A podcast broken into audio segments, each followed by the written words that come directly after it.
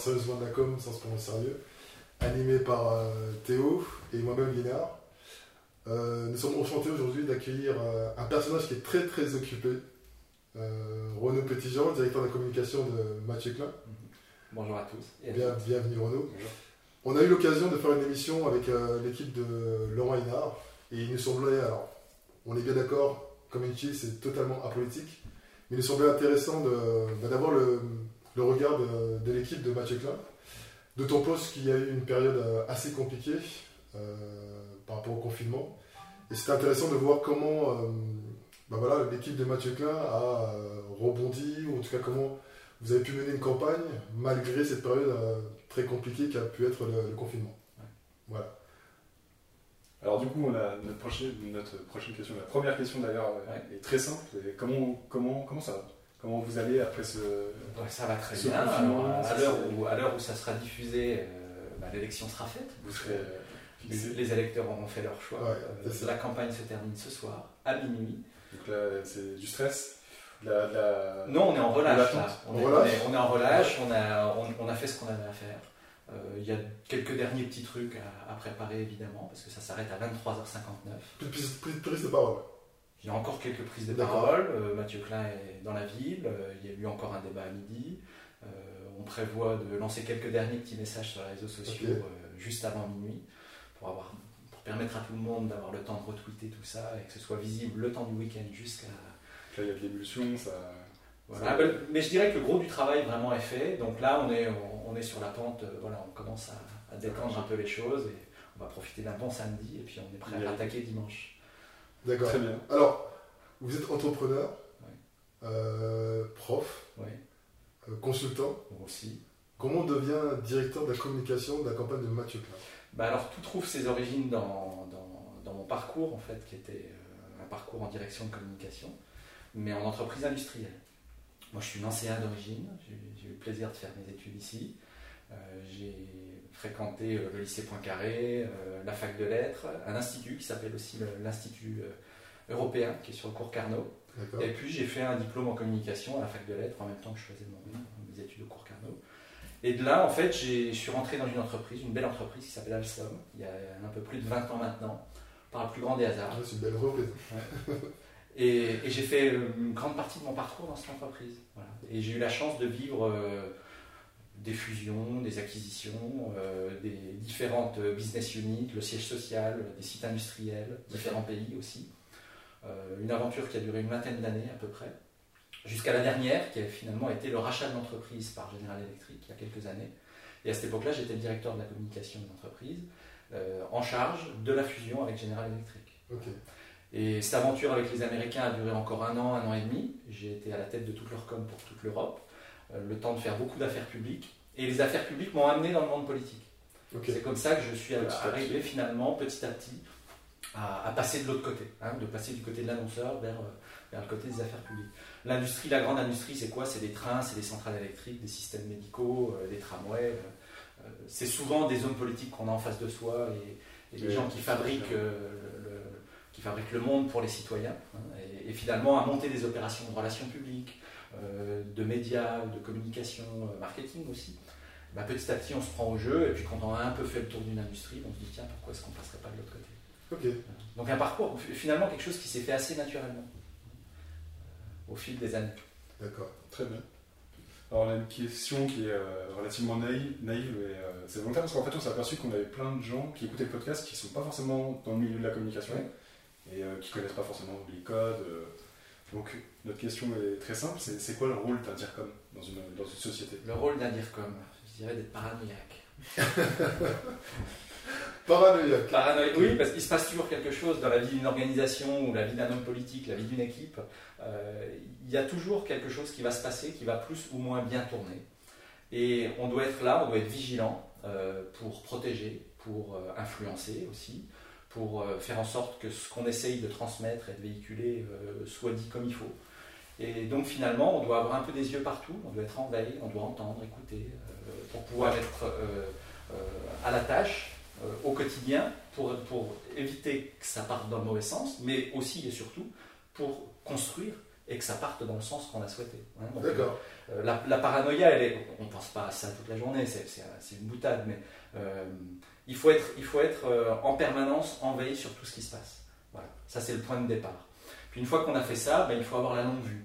Donc euh, très courte vue, la paranoïa du quotidien. Très longue vue, c'est où est-ce que j'essaye d'amener les choses, hein, comment j'essaye de positionner mon candidat, mon entreprise, et ensuite comment petit à petit, avec des actions qu'on va pousser, qu'on va mettre en place, on va essayer de, de rapprocher l'image qu'on souhaite établir avec la réalité euh, telle qu'elle va être perçue par nos audiences.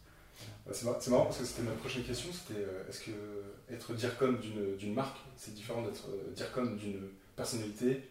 Et au final, tout ce que vous venez de dire, on voit que ça peut se bah, s'accorder sur les deux. Bah, en tout cas, je crois- une vraie différence ouais, Je crois que c'est ce que j'ai euh, modestement euh, amené à l'équipe de Mathieu Klein. Euh, un homme qui était déjà connu par la ville, mais euh, qui avait échoué à la précédente élection parce qu'il avait un déficit de notoriété encore sur la ville, qui avait beaucoup grandi entre 2014 et 2020 d'un point de vue politique, à avoir pris euh, des responsabilités de gestionnaire beaucoup plus importantes. Il lui restait ce, ce petit élément euh, en, en marque personnelle, je dirais, pour pouvoir organiser la rencontre avec la ville de Nancy. Et, et donc, en effet, pour répondre à votre question, euh, gérer une marque d'entreprise ou gérer une marque d'homme politique, pour moi, finalement, la mécanique a été la même. Pour. La mécanique a été la même, en effet. ouais. Hein, il, y a des, il y a des attributs, Ouais. il y a des points de différence, il y, a, euh, il y a des perceptions croisées à organiser, il y a des retards à rattraper sur certains domaines. On fait de la veille également. On fait de la veille également, il y a des, il y a des forces qu'on va pousser plus que d'autres.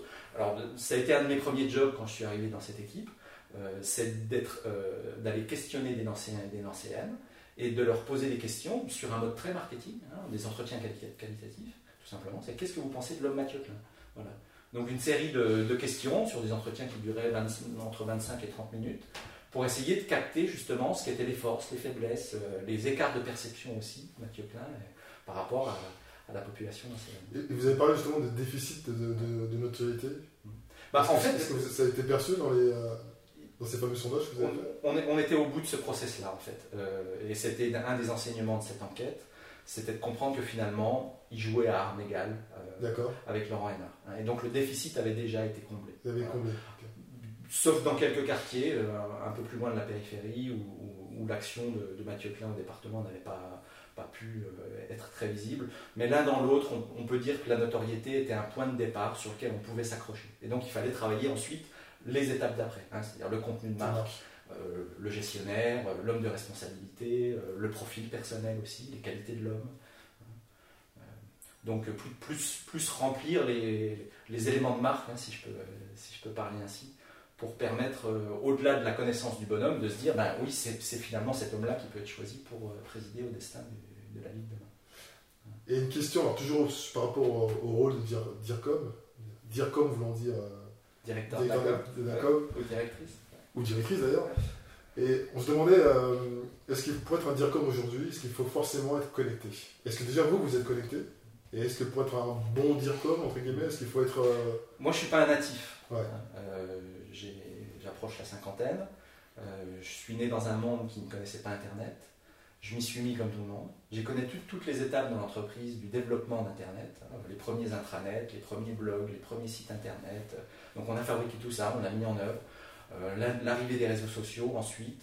euh, dans un monde où finalement les dirigeants étaient quand même assez, réticents à ça. Puis petit à petit, c'est devenu domaine commun. Bon. Je ne peux pas dire que j'aime ça naturellement. Je serais très frustré s'il n'y avait plus que ça. C'est un des dangers de cette crise. hein. C'est- de l'hypermédiatisation euh, sur les réseaux sociaux. Mais bon, on s'y est fait, c'est finalement un outil de plus dans le tout mix, dans le, dans le- dans le- dans- dans le panel de choses qu'on peut mettre en place. Mais je crois qu'il faut le laisser à sa juste place finalement. hein. Parce qu'on sait aussi que c'est une dictature de l'instant, les réseaux sociaux. Et ça ne va pas avec le temps long d'essayer de faire comprendre à une audience euh, ce qu'on essaye de, de- de lui faire passer. ok. Je a reviens. des avantages.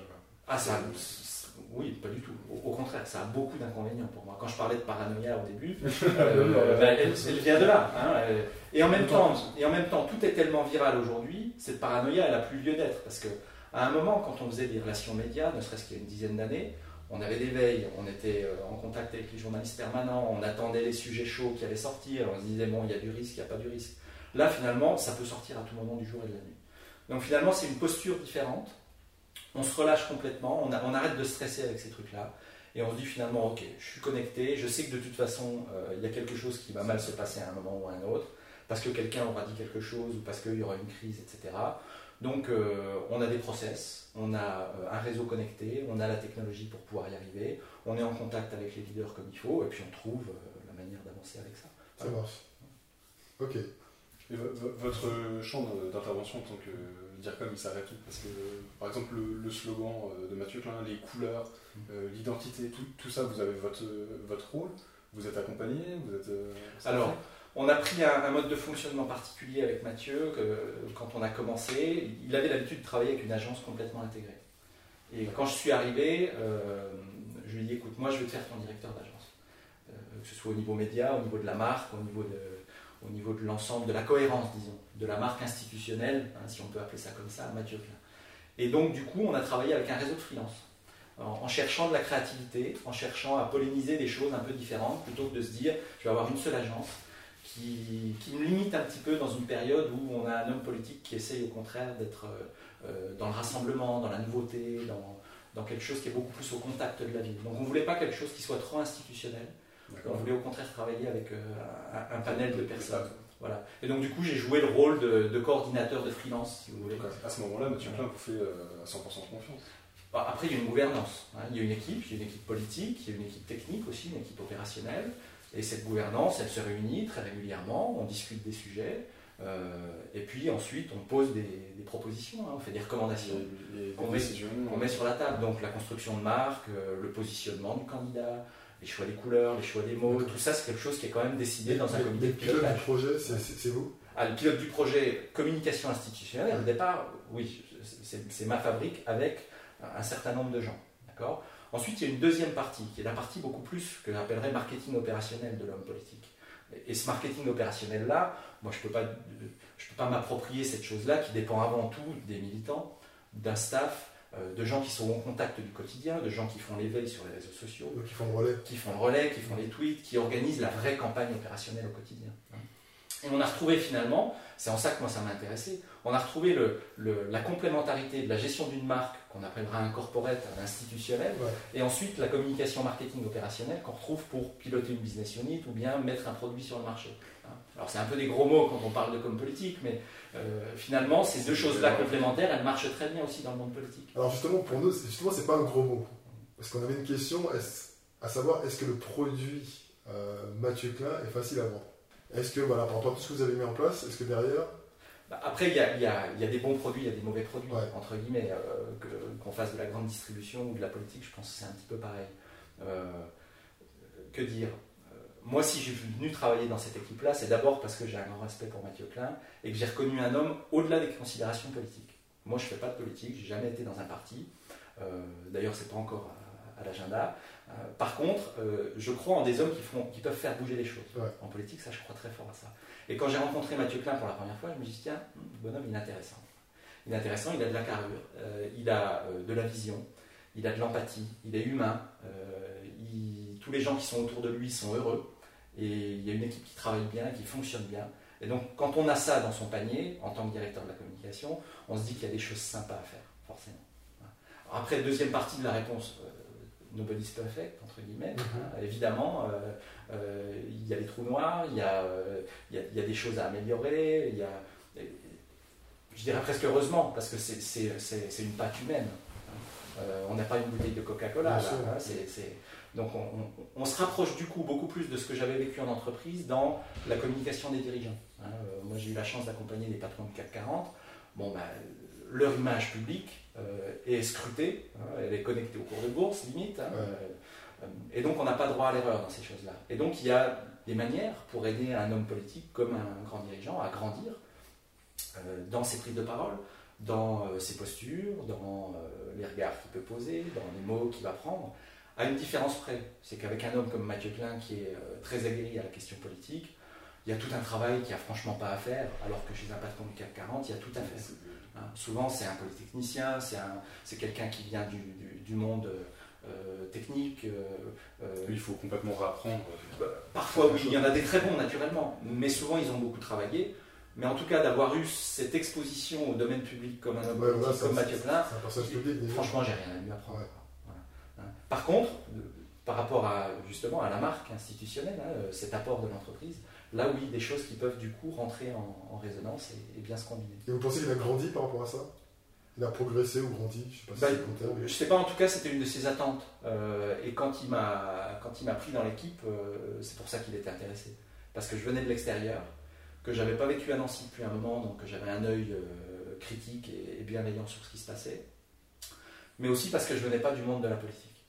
Et ce, professionnalisme-là euh, appliqué à son domaine, en fait, je crois qu'il a vu que ça allait être un, vecteur de, de, nouveauté et quelque chose qui allait pouvoir ajouter à ce que lui avait déjà construit. Et c'est quelque chose qu'il me dit encore aujourd'hui. Euh, c'est ce qu'il apprécie dans mon apport, c'est d'avoir ce regard neutre, euh, non partisan. Et moi, je fais des commentaires dans le, dans le, dans le, comité de pilotage qui sont des commentaires qui sont centrés sur l'objectif, l'objectif de communication et sur l'impact qu'on essaye de créer, indépendamment de savoir si c'est des questions de gauche, de droite, euh, de marketing électoral ou quoi que ce soit. Hein, c'est voilà ce qui va marcher hein, et voilà ce qu'on devrait faire pour convaincre. Hein, c'est ça qui compte. Un peu comme, on y revient, un peu comme un produit, un peu comme une entreprise. Oui, c'est ça, c'est logique de, des mêmes mécaniques. Alors pour revenir à ce qu'on vous disait un petit peu en, préambule, on a on a rencontré l'équipe de Laurent Hénard avant le confinement. Donc entre-temps, bah, il y a eu tout ce qui, tout ce qui s'est passé. Euh, c'était pas une période super facile.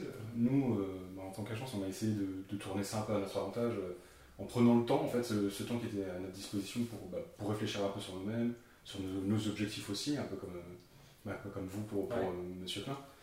on a refait notre site, enfin on a changé beaucoup de choses.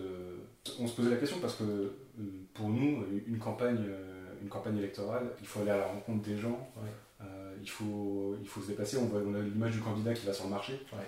Comment ça se passe quand on est, quand on est candidat et qu'on est confiné? Comment on fait pour faire campagne euh, pendant cette situation? Bah, Alors, il y a eu plusieurs phases dans le, dans le confinement. Euh, la phase d'effroi, de repli, où plus rien n'était possible et il n'y avait plus de campagne de toute façon. Vous avez pas de 15 premiers jours Même plus. Hein, et y compris un candidat qui continuait à être candidat dans sa tête, mais qui ne pouvait plus faire campagne. Mais là, vous échangez c'est... Alors, on continue à échanger, oui, on a fait des zooms pendant tout le confinement, de manière plus ou moins, de manière plus ou moins euh, distancée. Euh, et puis surtout, il y a quelque chose qui, ne transparaît pas dans les médias, parce que si M. Hénard est assez fort pour dire ce qu'il fait, euh, tant et plus, Mathieu Klein est un peu plus pudique, on va dire. Et, et, pendant le début du confinement, en fait, il a été à la tâche au département pour gérer cette crise. Euh, de la même manière que Laurent Hénard a été à la gestion de la crise au, niveau de la ville. Donc, donc euh, en fait, Mathieu Klein était très très occupé à la gestion il de était dans l'action. Il était dans l'action et, donc la campagne, il n'en était plus question. ensuite, il y a eu une deuxième phase de, confinement où on a commencé à entrevoir le bout du tunnel et on s'est dit, tiens, ça peut redémarrer. Et puis là, ben, c'est un peu comme dans les, bons scénarios de crise. Hein. annonce du gouvernement les unes après les autres, qui à chaque fois était assez contradictoire, si on se souvient bien, ou en tout cas pas tout à fait euh, fixé, qui faisait qu'on ne savait pas si l'élection allait pouvoir avoir lieu, si, le premier tour était confirmé, si on allait repartir pour un premier tour dès le départ, le départ si c'était octobre, après on a parlé de janvier. Donc finalement, nos réunions étaient plutôt des réunions de cellules de crise, de savoir comment, quand et comment redémarrer une campagne, plutôt que de se dire comment est-ce qu'on fait campagne. Donc ça, ça a duré un moment. Et puis finalement, ça s'est stabilisé, et quand ça s'est stabilisé, on a su qu'on pouvait se remettre en mouvement. Et là, j'en arrive à, la réponse à votre question. Euh, ça aurait été dramatique si la, démocratie euh, n'avait pas pu vivre dans cette période-là, et si les réseaux sociaux avaient été la seule manière de faire. Mais heureusement, on a quand même réussi, avec des gestes barrières, à remettre sur le terrain les colistiers, Mathieu Klein, au contact euh, du paysage de la ville, au contact des gens, et, de trouver la juste combinaison, du coup, entre des réseaux sociaux qui prenaient trop de place et revenir quand même au contact de la population. On a eu une chance, c'est que finalement, la crise, euh, même si elle est encore euh, là d'un point de vue sanitaire, euh, il y a eu des bons signes sanitaires qui ont fait qu'on a quand même pu recommencer à être dans la rue au contact, des gens. justement, tout à l'heure vous parlez de veille, de, voir loin, d'écouter, de faire attention à ce qui se passe. On s'est quand même amusé avec Théo à regarder un peu votre communication pendant cette période de confinement et celle de, de Lorena. Forcément, Lorena étant euh, le maire, de par son statut, il prenait souvent la parole. Un avantage dire, naturel pour les maires sortants. Voilà, euh, justement, voilà, vous parlez d'avantage. Euh, est-ce que comment, comment j'allais dire contrer, c'est pas un bon terme, mais comment vous avez euh, appréhendé, voilà, appréhendé euh, cet avantage Du premier tour, C'est ça, vous êtes- on, on est, crié victoire, mais c'était dans la boîte. en tout cas, voilà, on vous êtes dans une vraie dynamique. Ouais. Euh, encore une fois, voilà, l'émission est totalement apolitique, hein, Ouais, ouais. on d'accord, mais vous êtes dans une vraie, une vraie dynamique. Euh, les choses s'emboîtent bien. Et tout d'un coup, euh, catastrophe, euh, le Covid-19, coronavirus, confinement, tout s'arrête d'un coup. Et là, pendant cette période-là, bah, Laurent Hénard étant maire de, de la ville, on est dans un, comme vous l'avez dit, hein, il y a quand même un traumatisme assez profond qui s'installe. On est dans, dans- vraiment dans, dans l'air, c'est pathos, tout le monde est inquiet. Il se positionne en tant que maire, qui prend la parole, qui, est rassurant. Et voilà, on, ne voit que lui. Et, et- et- et du coup, comment euh, vous, euh, dans, en tant que directeur de communication, communication pardon, et Mathieu Klein, vous apprenez, ce, vous vous adaptez par rapport à ça Parce qu'on a regardé un peu hein, Ouais, sûr. comment vous communiquez dans cette période. Encore une fois, c'est une affaire d'équipe. hein. Il y a Mathieu Klein, il y a, il y a une- il y a un pilotage communication, mais il y a aussi des colistiers, avec un, cercle un peu plus exécutif et puis un cercle large de gens qui sont sur la liste, et puis des militants aussi. Donc en fait, on a affaire à une, pour moi, c'est une PME, hein, finalement. hein. On a 200, 250 personnes là qui, qui œuvrent au quotidien sur toute cette campagne.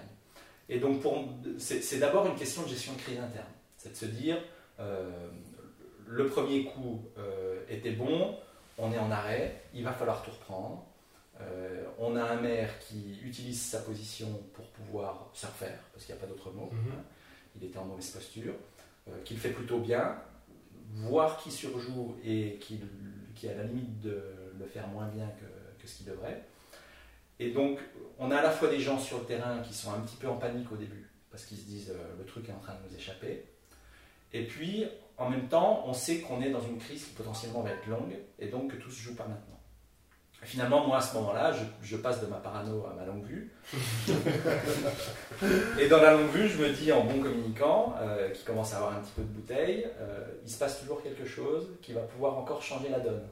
On ne sera pas en crise permanente, euh, il y aura à nouveau une campagne officielle, on va pouvoir à nouveau asséner nos arguments, on va remettre nos équipes sur la, dans la ville, on avait 38% au départ, on a là, des- on a des alliances politiques qui sont en construction, Ouais. euh, donc, donc il faut rassurer évidemment. hein, et, et- et Mathieu Klein en fait était le premier à, à- à penser sur ce, sur ce thème-là aussi. Et donc du coup on n'est plus dans essayer de répondre coup sur coup, essayer d'exister alors qu'on n'a pas grand-chose à dire, mais on se dit ben ok c'est pas grave, on va préparer le coup d'après. hein, on fait le, le saut de grenouille, hein, on, on passe par dessus et puis on, on viendra, mais par contre on sera prêt le jour où ça va redémarrer. Vous avez utilisé le terme communication de crise. Ouais. Donc là, en, en interne, vous rassurez, euh, rassurez les équipes? Oui, alors plus, plus gestion de crise que communication de crise, Ouais. parce que finalement assez peu de choses à dire.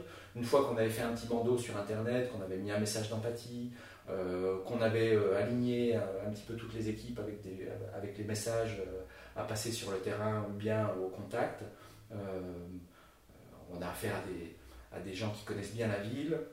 Euh, il n'y avait pas de souci particulier. Et puis dans les médias, il n'y avait pas euh, une communication de crise à orchestrer pour Mathieu Klein. Hein, Il n'y avait, rien de négatif nous concernant, concernant la candidature de Mathieu Klein. Et du coup, là, vous, étiez, vous disiez, pendant cette période-là, vous avez préparé la, la suite, préparé le, le retour à la normale. Oui. Ça, a, ça a débuté quand pour vous euh, Que dire Dans ma tête, dans la tête de quelques-uns, dès, le- dès le début, dès le tout début. Par contre, ça n'est venu comme un sujet sur la table euh, avec Mathieu Klein et avec euh, le comité de pilotage qu'assez tard, parce que franchement, la tête était, ailleurs était un petit peu ailleurs. Mais c'est le rôle à ce moment-là du, du support fonctionnel, hein, la direction de campagne, la stratégie de campagne, la communication de campagne. C'est le rôle de, de se réunir et de se dire, ok, c'est quoi nos grands scénarios? Et ça, ça doit commencer très tôt. On doit toujours avoir le temps d'avance. Parce que quand le leader vient vous voir et vous dit qu'est-ce qu'on fait, ben, il faut avoir imaginé un petit peu votre truc et puis euh, avoir quelque chose dans le carton. Bien sûr. Voilà. Comme avec une marque, comme, avec une marque, c'est pareil. la même logique. Et du coup, qu'est-ce qui s'est passé après? Donc là, c'est le retour. On peut reprendre la parole. Est-ce que vous avez changé euh, vos stratégies euh, que vous avez mis en place avant le confinement? Vous avez, vous avez revu euh, certaines choses, Ouais. que ce soit au niveau des réseaux sociaux ou de la communication en général? On a vu qu'il y avait pas mal de, de Ouais, Facebook ouais. Live, par exemple. Oui, deux, ou trois choses. Alors, d'un point de, si je les prends dans l'ordre, d'un point de vue de marque, on avait une marque qui était déjà bien établie. Il fallait la rafraîchir légèrement. Euh, non seulement parce qu'on avait une alliance politique qui euh, le nécessitait. On était parti au départ sur une marque euh, dans des couleurs vertes. On faisait alliance avec Nancy Écologie Citoyenne, qui, voilà, c'est un parti vert, qui est également dans une thématique verte. Or, la logique pour le deuxième tour, c'est une logique d'élargissement, une logique d'ouverture de la liste Nancy en grand à la logique, euh, la logique verte. Et donc, il fallait euh, rafraîchir un petit peu ce logo, rafraîchir un petit peu cette marque. Donc, on a dynamisé les couleurs pour aller vers un bleu, un bleu un peu fuchsia, un peu, enfin pas fuchsia, un bleu un peu électrique, pour à la fois accueillir, élargir la liste, mais également marquer le pas, comment dire, passer à autre chose. Elle était associée à un moment, le 15 mars, qui finalement était un moment assez daté, finalement euh, assez obsolète rapidement dans la tête de tout le monde. On est tous passés à autre chose avec cette crise. On ne pouvait pas ressortir de la même manière. C'est vraiment c'est exactement comme nous. On a aussi changé complètement notre identité, notre nom, notre site à ce moment-là. À ce moment-là, on, a profité. Et, c'est marrant parce qu'il y a eu un avant et un après. C'est une, renaissance. Quoi. Oui, c'est ça. Alors, sans forcément tout changer, il fallait pas baisser la barre. Mais il fallait ce petit truc. Une nouvelle forme, voilà, un, un, départ. Ils sont là, il y a une énergie. Il y a un avant et un après. Et vous avez ressenti le besoin de, de communiquer euh, plus, de rattraper un peu le temps perdu. Nous, on a pas mal de clients qui, euh, dès qu'on est sorti du confinement, voilà, nous ont appelés, ils nous ont dit Ouais, il faut communiquer, qu'est-ce qu'on fait, qu'est-ce qu'on dit Et tout comme vous, on, leur a expliqué Bon, ça aurait été bien préparer les choses parce que ça allait repartir à un moment. Ça n'a pas été fait, on est là, ne vous inquiétez pas, on, va trouver des solutions. Mais on faisait le parallèle entre euh, la communication publique et la communication de marque. Est-ce que vous avez ressenti le besoin de communiquer plus pour attraper d'une certaine façon ce temps, ce temps ben on, a, on, a, un peu tout repris en mode accéléré, euh, la totalité de la campagne en réalité. C'est-à-dire que ce soit au niveau de la, euh, la marque, on en a parlé, euh, le lancement de candidature, on a relancé la candidature de Mathieu Klein. D'accord. Rappeler aux anciens qu'il était toujours candidat. Hein. et rappeler aux anciens qu'il y avait une nouvelle campagne qui se mettait en place. Parce qu'il fallait, fallait recréer une visibilité médiatique sur ces sujets-là. Tout le monde a eu la tête ailleurs pendant. Et encore, hein, on sait que l'abstention sera à un niveau fort.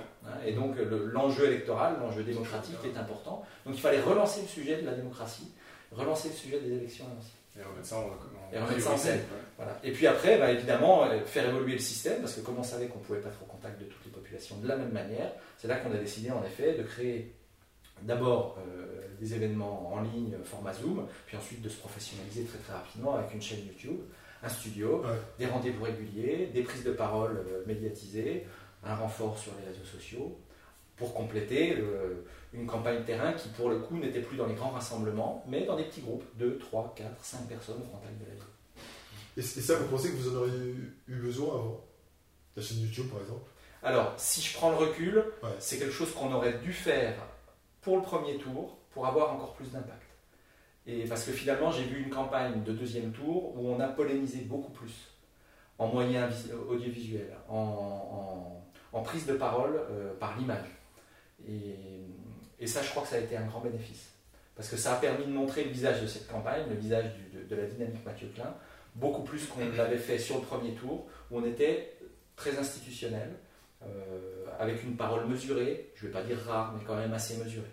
Là, sur la dernière période, on a passé notre temps à faire des vidéos, des Facebook Live, des points presse. Euh, excusez-moi du terme, j'ai pissé de la copie pour, pour, euh, pour, pour, repositionner toutes les propositions de campagne, euh, remettre un programme sur la table, refabriquer les outils, donc tout en accéléré. Hein. donc en fait, on a tout recommencé, mais enrichi et, beaucoup plus polémisé finalement. Ok. Donc ça aurait été bien d'avoir l'enseignement du deuxième tour dès le premier. Du coup, entre la première campagne, avant, avant le confinement, et la deuxième, pour vous Moi personnellement, on va dire euh, Un lâcher-prise. C'est-à-dire la première phase, pour moi, ça a été une phase de construction, de structuration, euh, de convaincre euh, Mathieu Klein et son équipe du bien fondé de certaines pratiques de, marque et de marketing opérationnel. la deuxième phase, j'ai lâché mon bébé justement pour qu'il puisse vivre et que et c'est bien normal pour que les militants, que, tout le monde puisse l'approprier et qu'ils fassent leur campagne, parce que finalement, c'est au contact des gens que ça se fait. Et donc, je suis à la fois content et, super heureux d'avoir pu mettre en place une structure qui, derrière, a, bien fonctionné. Puis en même temps, j'ai un peu perdu mon bébé parce qu'il il s'est échappé, il est parti dans la nature. Mais c'est normal. C'est la suite logique. C'est la suite logique. Très bien. Donc, le contact des gens, c'est quand même euh, le nerf de la guerre, en fait. Pour, oui, toujours. Dans, ce type de campagne, il, faut souhaiter que ça communication. Reste. Il faut souhaiter que ça reste. Euh, surtout une campagne municipale, c'est quand même la rencontre d'une ville et d'un homme, hein, qu'on le veuille ou non. Au-delà des programmes, euh, et d'ailleurs on le voit bien, euh, il y, a des réelles divergences de point de vue, de position. Euh, Mais il y a beaucoup de Nancéens qui continuent de penser que Laurent Hénard et, Mathieu Klein, finalement, il n'y a pas tant de différence que ça. Alors même qu'il y a des programmes qui sont très différents. Et finalement, sur quoi tout se joue à la fin? Ben, C'est sur l'incarnation, c'est sur les traits du bonhomme, sur euh, son sourire, sur sa capacité à être à l'écoute, sur euh, sa sincérité, sur, ce qui, sur la cohérence en fait entre l'image qu'il va essayer de projeter et l'image qui va être perçue par les gens. Et donc la communication a toute sa place là-dedans, et je crois qu'elle va le garder. Il nous reste une dernière question, euh, qui sont traditionnelles euh, au sein de Common Je vais laisser euh, Théo, Théo, la poser. Ouais, alors la, question qu'on pose habituellement, c'est est-ce que vous, vous avez une, une, campagne de pub qui vous a marqué, que ce soit publicité TV, cinéma ou même sur les réseaux sociaux Récemment ou, ou, loin Vous pouvez remonter super loin. Comme ça, ça nous permettra de tester notre culture, culture pub. Tester la culture pub. j'ai des choses, j'ai des choses qui me viennent en tête, mais je ne sais pas si c'est le meilleur exemple euh, de communicant. Mais il y a des slogans qui nous restent dans la tête ah, et, qu'on resserre des années, des années, des années après. Et on se dit, les gars, ils ont fait un bon job. Et ça marche. Et ça marche, et ça marche, et ça marche toujours. Je sais pas, le SNCF, c'est possible. Alors, ça dit rien de la marque et de la qualité de la marque elle-même, mais, euh, le message est, le message est passé. Euh, je sais pas ce qu'on peut dire quand je m'amuse avec mon père, qui est euh, dans les, années, dans les années 80, il y avait des, marques assez, euh, assez emblématiques aussi à l'époque. Euh, l'autobilan, je sais pas, vous n'avez pas connu l'autobilan, c'était le, le, contrôle technique, l'autobilan. Ah, Alors c'était l'autobilan, vous l'aurez dit, voilà. Il y a des petites phrases comme ça qui vous frappent et qui rentrent dans la tête. Hein. Bon, voilà. Donc, c'est un jingle non, il n'y avait pas de jingle. Il avait pas de jingle. Bon, ça c'est un peu confidentiel ces trucs-là. Mais après, en termes de belles campagnes de communication, euh, sur, des, sur des grandes marques Qu'est-ce que Ou même en termes de communication politique, est-ce qu'il y a des, une ou des campagnes hein, qui, vous ont, qui vous ont marqué, qui ont même pu vous inspirer euh, dans, bah, cette les, les, Américains sont, sont, sont évidemment le, le, la référence l'endroit où on regarde. Pourquoi? Parce qu'ils ont compris le pouvoir d'une marque. Ils sont tellement bons en prise de parole publique. Ils savent ce que c'est qu'un positionnement stratégique, c'est-à-dire avec les points de différence. C'est-à-dire qu'on le voit bien, ils se battent projet contre projet et ils passent leur temps à se taper dessus, un peu comme Coca-Cola et Pepsi vont se taper dessus. Donc à la fois, c'est un modèle à suivre. Si on prend Trump hein, ou Obama, euh, la campagne d'Obama est exemplaire. Hein. Euh, premier exemple de, communication euh, médias sociaux tellement réussi aussi. C'est à la fois un exemple à suivre en termes de marketing, de positionnement, mais c'est à la fois pour moi aussi les limites du marketing tel qu'on est en train de le vivre. Parce que quand on en, est entre deux marques, entre deux hommes politiques, à être argument contre argument, à, euh, comment dire, à se battre à celui qui va toujours passer par-dessus. Finalement, je ne suis pas sûr que ce soit au service de la démocratie, ni que ce soit au service des marques. Euh, le principe, c'est quoi, pour moi, d'une bonne marque C'est de trouver sa niche sur laquelle on va recréer les conditions de, de l'absence de concurrence. Coca-Cola qui, qui, se tire la bourre, excusez-moi, avec Pepsi, euh, ben, ok, ils sont dans le, ils vendent des boissons. ils vendent des boissons. Bon, il n'y a plus de. Comment dire Ils n'ont pas leur niche chacun. Hein. ils, se tirent la bourre, il n'y a pas d'autre mot. Hein. Moi, je préfère euh, personnellement les marques qui vont essayer de trouver leur vraie différence et qui vont exister par elles-mêmes, hein, euh, indépendamment des autres. On est dans la dialectique. Plutôt que de dire noir ou blanc, ben, moi désolé, mais moi c'est plutôt gris. Et, et, là, du coup, je vais pouvoir toucher les gens. Donc c'est ça qui me plaît d'aller chercher dans la, dans la communication. Ok. Une marque comme Biocop, par exemple. Voilà, tiens, Biocop, c'est une marque qui, euh, qui a bien tiré son épingle du jeu, je trouve, avec une marque sociale, solidaire, mais qui est vraiment raccord avec ce qu'ils sont. C'est-à-dire qu'on voit que c'est pas le c'est pas le rouge à lèvres sur le cochon, comment dire. C'est euh, c'est les valeurs de, de la coopérative. Euh, ben déjà, ça existe dans leur gouvernance, ça existe dans leur actionnariat. Le sourcing de leurs produits, c'est du vrai sourcing bio. Et quand ils viennent nous raconter sur TF1, comme ils l'ont fait euh, il y a à peu près un an maintenant, une belle campagne de publicité pour essayer de mettre en avant la bio et pas le bio, au sens où euh, tout le monde met des étiquettes, ben on sent que c'est sincère. Ça, ça marche parce que c'est sincère. Et ça marche parce que c'est sincère. Donc finalement, cette sincérité-là, c'est pas que l'image. Et donc sur toute la verticalité d'une marque, je crois que c'est important justement d'être accord. Parce que sinon, un jour ou, non, un, jour, ou l'autre, on paye. Et ça aussi, ça peut se retrouver, se, retrouver sur une personnalité au final. C'est ce que vous disiez tout à l'heure, au sujet de Mathieu Claire, en fait. La, la, cohérence, la sincérité. Tout à fait.